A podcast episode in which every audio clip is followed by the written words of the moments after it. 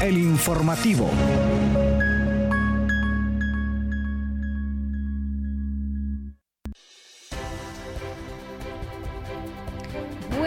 Días, bienvenidos y bienvenidas a El Informativo. Desde la cabina de Radio Comunica, como todos los días, les saluda Yuri Vargas en compañía de Keilin Espinosa y en controles Hugo Duarte. Gracias por sintonizarnos. Buenos días Yuri, buenos días Hugo. Ya estamos listos para llevarle la información noticiosa del acontecer universitario a nivel nacional e internacional. De inmediato pasamos con los titulares.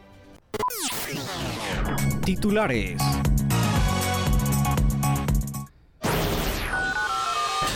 UNA y CNE articulan esfuerzos para fortalecer educación en todos los niveles. En proceso aleatorio eligen a miembros de la Comisión Técnica Electoral y de las juntas electorales locales en la UNA.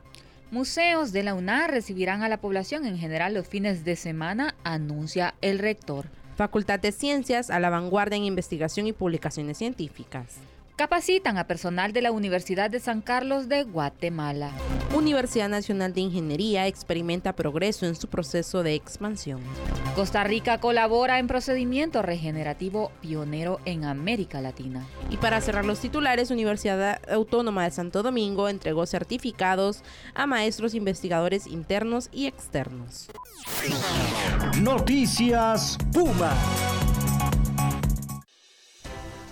Iniciamos este espacio informativo comentándoles que tras un encuentro sostenido entre el rector de la Universidad Nacional Autónoma de Honduras, UNA, Odir Fernández, la titular de la Vicerrectoría Académica de esta institución, Lourdes Murcia, y el secretario ejecutivo del Consejo Nacional de Educación, CNE, José Alexis Ordóñez, se comprometieron los funcionarios a continuar impulsando la educación a nivel nacional. Entre los temas abordados por estos funcionarios destaca el seguimiento al Plan Estratégico de Refundación del Sistema Educativo Nacional 2000 2024-2033, el informe de desempeño del sector educación 2021-22 y 2023 y la política pública de educación e información técnica profesional 2024-2027, así como el funcionamiento del sistema integrado de información educativa y el sistema nacional de formación docente. Es importante destacar que la alma mater es parte eh, es miembro pleno del CNE, órgano encargado del diseño y seguimiento de las políticas públicas en materia educativa. Asimismo, busca coordinar todo lo concerniente al sistema educativo nacional. Ambas instituciones consideran que el país tiene profundas desconexiones y deficiencias en sus diferentes niveles, por lo que consideran de suma importancia el abordaje en ese sentido. Ordóñez señaló que bajo ese contexto sostendrán reuniones con autoridades de la Secretaría de Educación, del Instituto Nacional de Formación formación profesional y todas las instituciones vinculadas para seguir avanzando en la ruta trazada.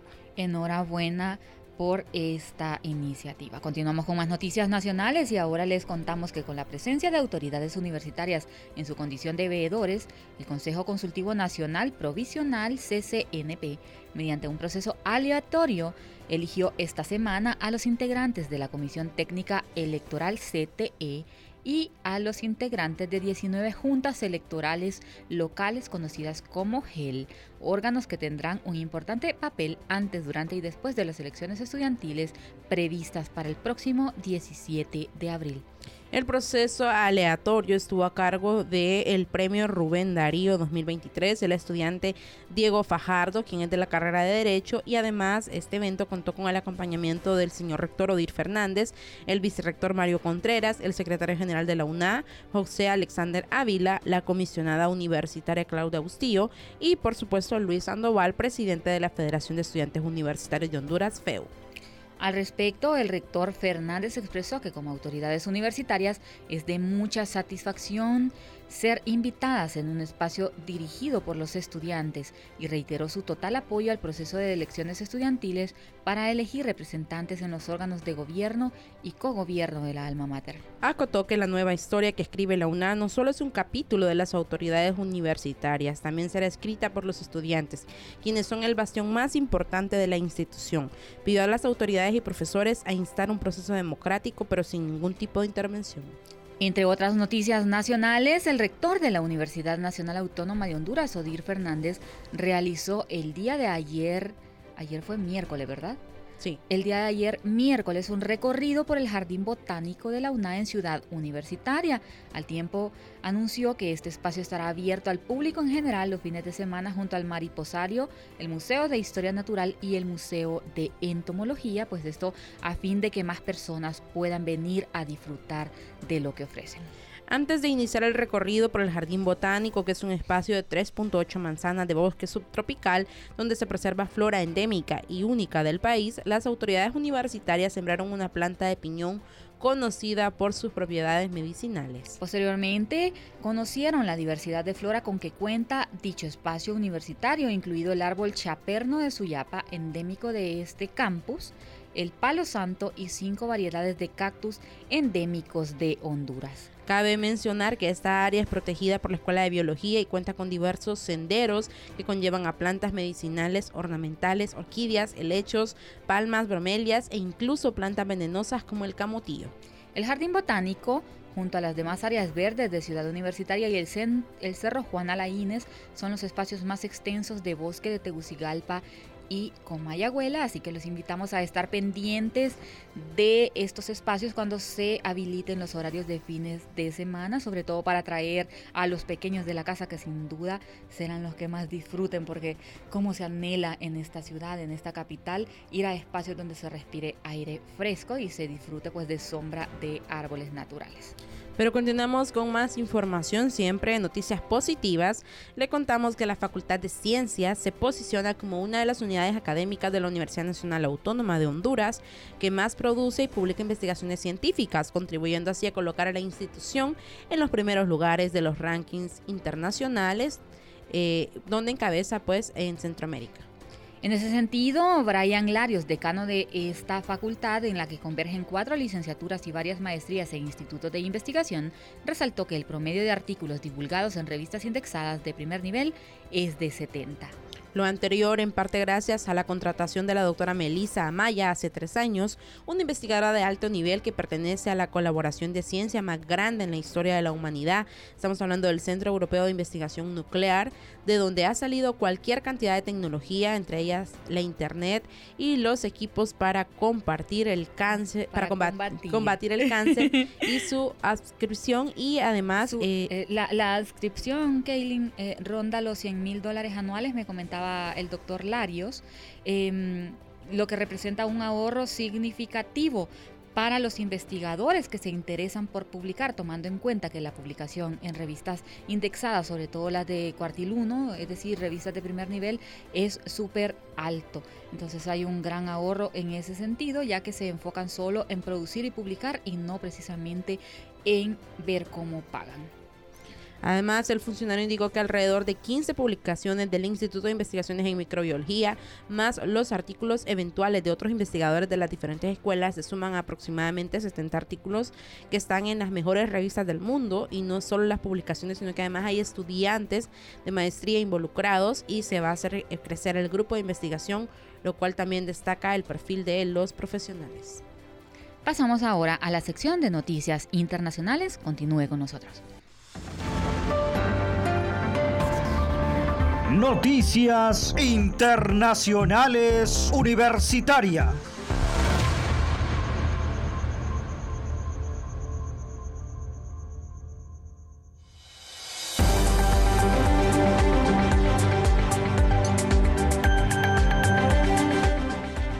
Comenzamos la sección de noticias internacionales con información desde Guatemala y le contamos que un esfuerzo por mantener al personal actualizado y fortalecer las capacidades de los trabajadores, la máster Brenda Marroquín, directora general de docencia, encabezó una significativa capacitación que contó con la participación activa de diversas dependencias. Así estuvo la División de Desarrollo Académico, División de Bienestar Estudiantil, Unidad de Salud, División de Educación a Distancia en entornos virtuales, División de Evaluación Académica e Institucional y el Sistema de Ubicación y Nivelación también se sumaron a esta iniciativa. Durante la jornada, los asistentes no solo adquirieron conocimientos actualizados, sino que también participaron en dinámicas diseñadas para fomentar la interacción, la identificación de rasgos de personalidad y la reflexión sobre la importancia de la diversidad en los equipos de trabajo. Estas jornadas estuvieron dirigidas por expertas de cada una de las áreas, sobre todo del área de la psicología. Continuamos con más información, nos vamos hasta Nicaragua, donde la finca agrícola experimental de la Universidad Nacional de Ingeniería, ubicada en Masaya, está experimentando un significativo progreso en su proceso de expansión, evidenciando el compromiso constante de la institución por mejorar las condiciones de aprendizaje para sus estudiantes. En la actualidad, la infraestructura de dicha finca está experimentando un notable crecimiento con la construcción de tres aulas de clases, dos baterías de baños y la creación de un modelo eh, de un moderno laboratorio destinado a la formación de técnicos superiores en mecanización agrícola y construcción de obras civiles. Este proyecto incluye también la implementación de obras grises, instalaciones eléctricas, conexiones fitosanitarias, acabados en techado y otros procesos con el objetivo de fortalecer las capacidades de formación práctica de los futuros técnicos. Las nuevas instalaciones modernas no solo mejorarán las condiciones para los estudiantes, sino que también eh, contribuirán al significativo aumento de la matrícula estudiantil. Continuamos con más noticias internacionales ahora desde Costa Rica, donde un equipo internacional de veterinarios provenientes de Holanda, Finlandia y la propia Costa Rica ha llevado a cabo un innovador procedimiento en América Latina para abordar lesiones en rodillas y huesos de caballos. La intervención realizada a finales de enero consistió en el implante de andamios de titanio y plástico en las articulaciones afectadas, con el objetivo de estimular la regeneración natural de cartílago y hueso. Esta técnica es dirigida por, el, eh, por Rafael Ángel Vindas del Laboratorio de Medicina Regenerativa Translacional de la Universidad Nacional de Costa Rica y ha despertado el interés por su posible aplicación en humanos con problemas similares en rodillas y huesos como la cadera procedimiento consistió en simular lesiones en las articulaciones de ocho caballos utilizando andamios de plástico en las rodillas y matrices de titanio en las coxas y según Vindas, encargado del proyecto, seis meses después de la cirugía se extraerán las matrices con sus tejidos correspondientes y se enviarán a laboratorios europeos para evaluar su potencial médico con resultados esperados en aproximadamente un año. Pasamos ahora a República Dominicana, donde la Facultad de Ciencias de la Educación, conocida como FCE, de la Universidad Autónoma de Santo Domingo celebró con éxito la entrega de certificados a los docentes que participaron en el taller Formulación de propuestas de investigación para optar a la modalidad de maestros investigadores internos y externos de la Universidad Autónoma de Santo Domingo. Esta ceremonia fue realizada en colaboración con la Dirección de Investigación de la Facultad y el Instituto de Investigación e Innovación Educativa INEDUC. Durante el evento, el maestro Radamés Silverio González, vicerrector de investigación y posgrado, elogió el esfuerzo de la FCE y resaltó la importancia de contar con el respaldo del Fondo Nacional de Innovación y Desarrollo Científico y Tecnológico. Además, destacó la creación de INEDUC como un espacio fundamental de apoyo brindado a los investigadores de la facultad gracias a la gestión de la decana y su equipo administrativo. Pasamos ahora a la sección de noticias culturales. Cultura Universitaria.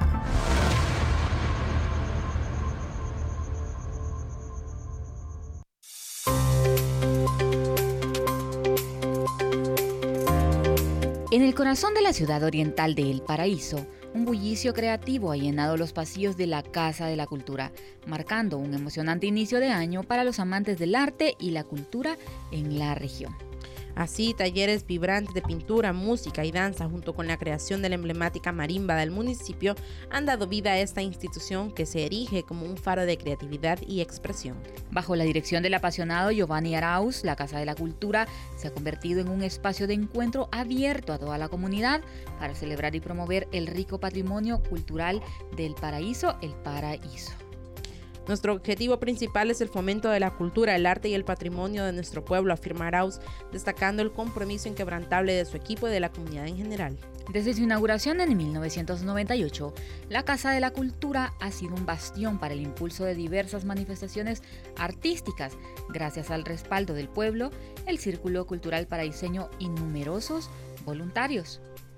Continuamos con más información y ahora le contamos que la pintora limeña Sandra Gamarra anunció la próxima presentación de Pinacoteca Migrante, un proyecto que se llevará a cabo el arte español a la vanguardia eh, en, a partir del 20 de abril. El corazón del proyecto radica en la reinterpretación de imágenes icónicas del arte europeo, desde bodegones de Murillo hasta retratos burgueses, todos ellos intervenidos por la mano de Gamarra para infundirles nuevos significados. Dichas intervenciones no solo desafían la percepción convencional del arte histórico, sino que también exploran temas candentes como la extranjería y las jerarquías culturales. Asimismo, pues se destaca la necesidad de cambiar las gafas con las que se ha observado tradicionalmente la historia del arte, enfocándose en temas de descolonización y relaciones de poder en la contemporaneidad.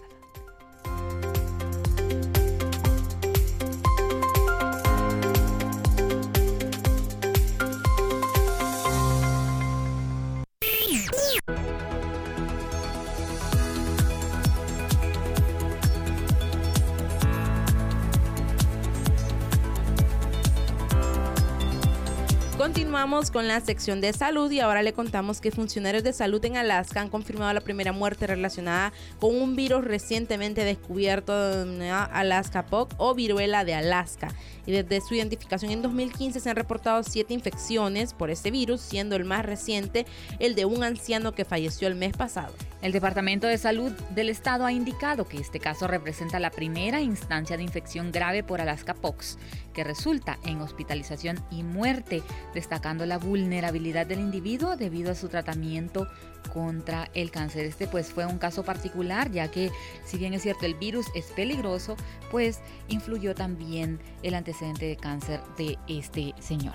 Las infecciones por este virus suelen ocurrir tras el contacto con animales y se presume que las mascotas pueden jugar un papel importante en la transmisión. Pese a ello, pues hay que tener en cuenta que el Alaska Pox, descubierto recientemente, es endémico en las poblaciones de pequeños mamíferos de Alaska, infectando regularmente a topillos de lomo rojo, musarañas y otros roedores.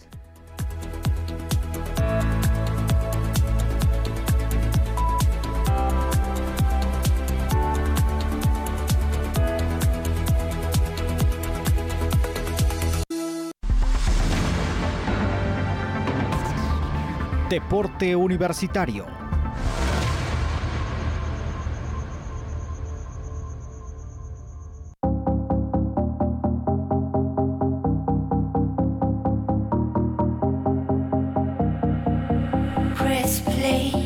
La sección deportiva y le contamos que Luis Buba López se ha convertido en noticia del momento en el fútbol hondureño tras confirmarse que recayó de la vieja lesión, fractura por estrés, la cual le causó grietas en el hueso del tercio proximal de la tibia. Esta situación lo podría dejar fuera del partido de repechaje contra Costa Rica por el boleto a la Copa América, el cual se disputará el próximo 23 de marzo en, Texas, en los Estados Unidos, y la delegación hondureña viajará desde el 16.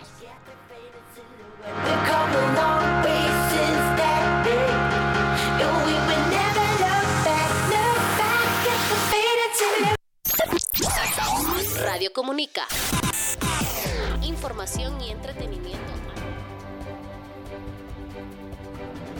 Por hoy esto ha sido todo, sin embargo les invitamos a sintonizar nuevamente el informativo mañana viernes. Se despide de ustedes Yuri Vargas, hasta la próxima. Se despide de ustedes Kaylin Espinosa, buenos días.